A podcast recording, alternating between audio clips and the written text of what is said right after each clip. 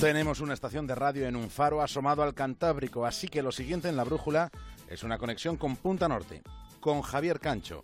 Y en el capítulo de hoy, la niña que pasó su infancia huyendo de la muerte.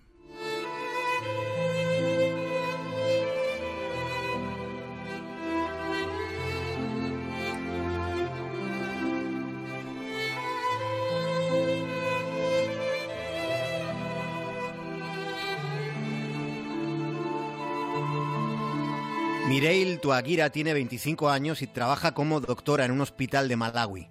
Cuando tenía 25 meses de vida, ella y su familia tuvieron que huir del genocidio en Ruanda. En aquella matanza fueron masacradas 800.000 personas dentro de un mismo país, de uno de estos estados diseñados a escuadra y a cartabón a miles de kilómetros de distancia en, los tiempos de la, Europa colonial. El genocidio de Ruanda fue directamente un intento de exterminio de la población tutsi por parte del gobierno hegemónico Hutu y ese empeño criminal estuvo a punto de ser culminado porque fueron aniquiladas tres cuartas partes de la población tutsi. Transcurría por entonces 1994 y aquel, aquel fue el año en el que mataron al padre de Mireille. Fue todo de repente, dice Mireille. Un día éramos felices y al día siguiente ya no lo éramos.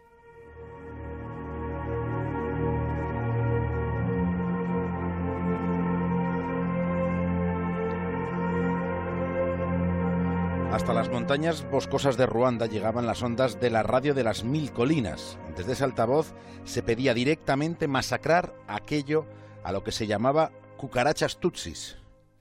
Aquel fue el mayor infierno en la Tierra al que haya asistido la humanidad desde la Segunda Guerra Mundial. Situaciones tan extremas deparan comportamientos que por lo general resultan gregarios, alienados, miserables, abominables. Pero también es verdad que hay actos indispensables de coraje de aquellos días es el relato que hizo el periodista Mark Doyle de la BBC. Doyle es algo así como un veterano de los veteranos, como un informador que ha cubierto muchas guerras. Y Doyle cuenta casi con veneración, relata la historia del hombre más valiente que él jamás conoció. Habla del capitán Valle Diagne, en Valle era un integrante de las fuerzas de paz de Naciones Unidas en Ruanda y estaba allí en aquellos días de barbarie cuando se desató toda aquella furia asesina contra la minoría tutsi y contra cualquiera que se atreviera a defenderla o a protegerla aunque fuera de un modo tibio. Acordémonos de la primera ministra Agat Ubilin Giyimana.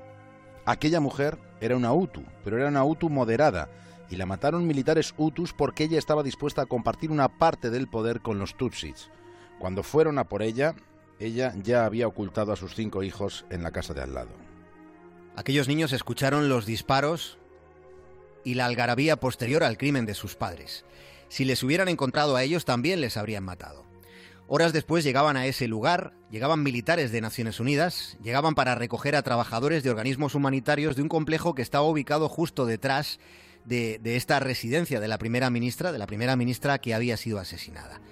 El personal de la ONU encuentra a esos cinco niños. Entre aquellos enviados de Naciones Unidas comenzó entonces una discusión feroz sobre qué hacer con ellos, con los niños, sobre qué resultaba lo más conveniente para todos. Había mucho miedo, como pueden imaginar, y finalmente se resolvió que no podían dejarlos allí por razones humanitarias que eran las que hasta allí les habían llevado era extremadamente peligroso moverse a cualquier parte. Los radicales hutus habían colocado barricadas en todas las carreteras y los vehículos blindados que se suponía iban a recoger a los trabajadores humanitarios para ponerlos a salvo, esos vehículos ni siquiera habían aparecido.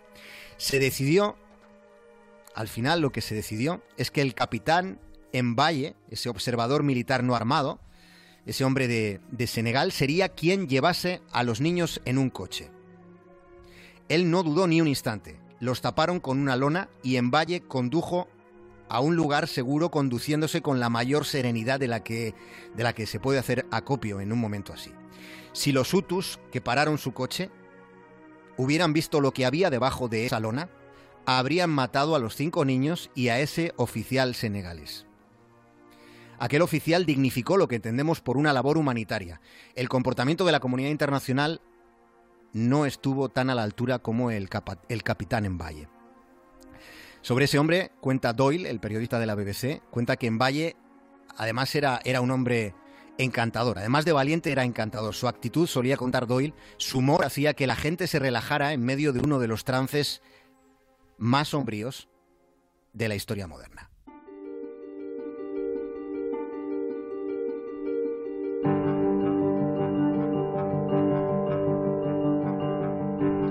Uno de los primeros asesinados en el genocidio de Ruanda fue precisamente el padre de Mireille.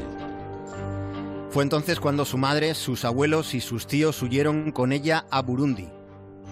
Después de Burundi partieron a la República Democrática del Congo. Fue allí donde su madre falleció en un campo de refugiados. Los recuerdos de Mireille sobre la muerte de su madre son dolorosos, pero también son difusos. Enfermó y se fue apagando. Mireille siempre se preguntó de qué murió su madre pero nunca quiso preguntar a su abuelo para que no pensara que se había quedado traumatizada. En 1996 estalló la primera de las guerras que vivió el Congo, en tiempos del dictador Mobutu Sese Seko. Y de nuevo la huida, la marcha precipitada a ninguna parte y a cualquiera. Y esta vez fue a Angola, aunque aquello tampoco duró demasiado, porque una vez en Angola tuvieron que regresar al Congo para desde allí intentar otra vía de escape por Zambia, hasta que por fin alcanzaron Malawi. Desde el momento en el que su madre la cogió en brazos para abandonar su casa, hasta que con su abuelo llegó a Malawi, habían pasado seis años. Todo aquel periplo, como ustedes pueden imaginar, no fue como irse de senda.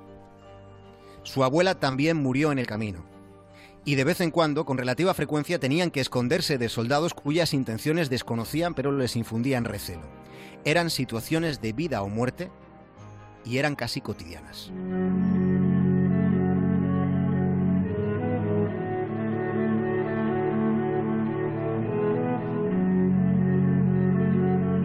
Hasta que alcanzaron Zambia. Todos esos trayectos, hasta ese momento, los hicieron andando. En Zambia pudieron viajar en autocares gracias a la ayuda económica de una amiga de la familia. Sobre ese pasaje de la travesía, Mireille quiere subrayar que hay mucha gente que tiene buen corazón y que haciendo pequeñas cosas son capaces de mejorar a los demás.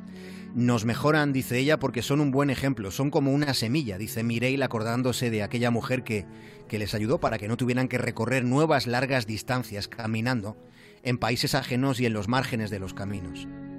Relata Mireille cómo una vez su abuelo tuvo que dar su chaqueta a cambio de un par de mandarinas. Un par de mandarinas para que pudieran comer. Es curioso porque Mireille recuerda una percepción ambivalente. Tenía muchísima hambre, pero no tiene la sensación de que disfrutase aquella mandarina. En aquellos años, siendo una niña, Mireille sufrió desnutrición. La situación por la que ella y su familia pasaron fue tan límite que ella la niña llegó a beber agua en ríos donde había cadáveres flotando.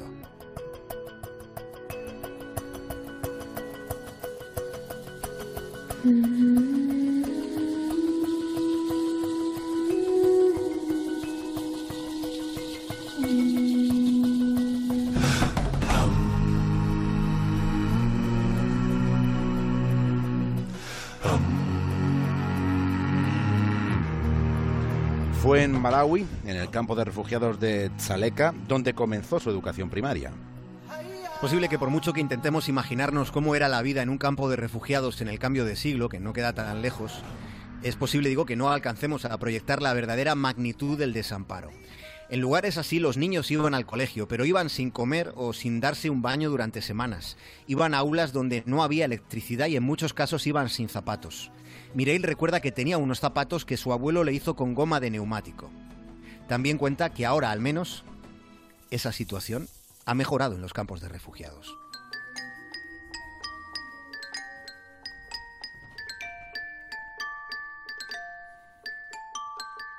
En ese campamento de Tzaleka no había en aquel momento escuela secundaria, no había tampoco para la mayoría de aquellos niños la posibilidad de una educación real. Pero Mireille, por su actitud, por su capacidad o por lo que fuera, Mireille fue seleccionada para poder ir a una escuela fuera de ese campamento de refugiados. Y ella sí pudo completar su educación. Y no solo eso, porque siendo extranjera en Malawi, fue uno de los seis mejores expedientes académicos de todo el país. Y fue así como accedió a una beca de los programas de formación que paga el gobierno chino. La presencia china en África es mucho mayor de lo que imaginamos. Así que Mireille se hizo doctora y se graduó en julio de 2016. Mireille se define como una mujer feliz. Su única añoranza, dice, es su familia perdida. Sobre los refugiados, Mireille dice algo muy sencillo. Nadie quiere abandonar su casa, su entorno, sus amigos, sus familias. Si lo hacen es por miedo, y no por miedo a perder algo material, es por miedo a perder la propia vida o la vida de tus propios hijos. Por eso dice no debería mirarse a los refugiados como una amenaza. Dice Mireille que si a los refugiados se les permitiera tener acceso a la educación, Esa sería la oportunidad de que ellos devolvieran a las comunidades de acogida esta generosidad primera. Lo dice una persona que fue refugiada durante toda su infancia, casi desde que nació, esperando durante la mayor parte de aquellos años que la dejasen ir a una escuela, a la que fuera. Mireille se considera africana, más que de Ruanda, que es donde nació, o de Malawi, que es donde estudió. Africana. Y en ese aspecto los africanos son mucho más modernos que la mayoría de los europeos. Para mí, la educación es el hilo de mi historia. La ha llevado desde la parte trágica, añadiéndole belleza y esperanza. Es un final bonito para una historia que podría haber sido trágica, pero que no lo es gracias a la educación.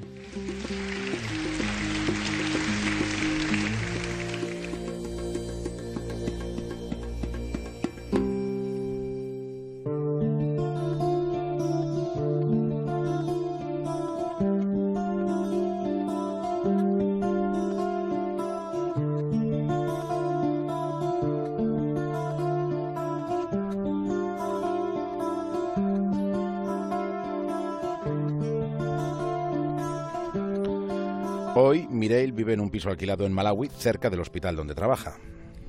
Y dice Mireille que ser refugiado significa no dar las cosas por sentadas, no dar nada por sentado. Y recuerda que todo sucedió de un día para otro.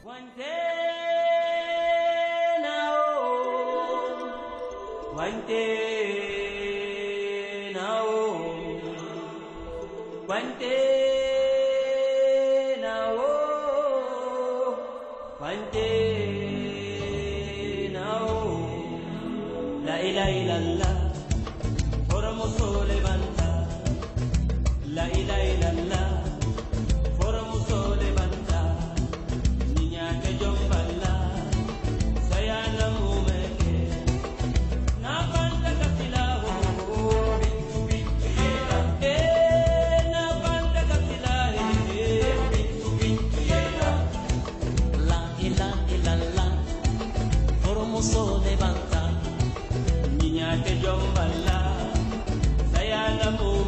Hasta mañana, Javier Cancho. Un abrazo, David.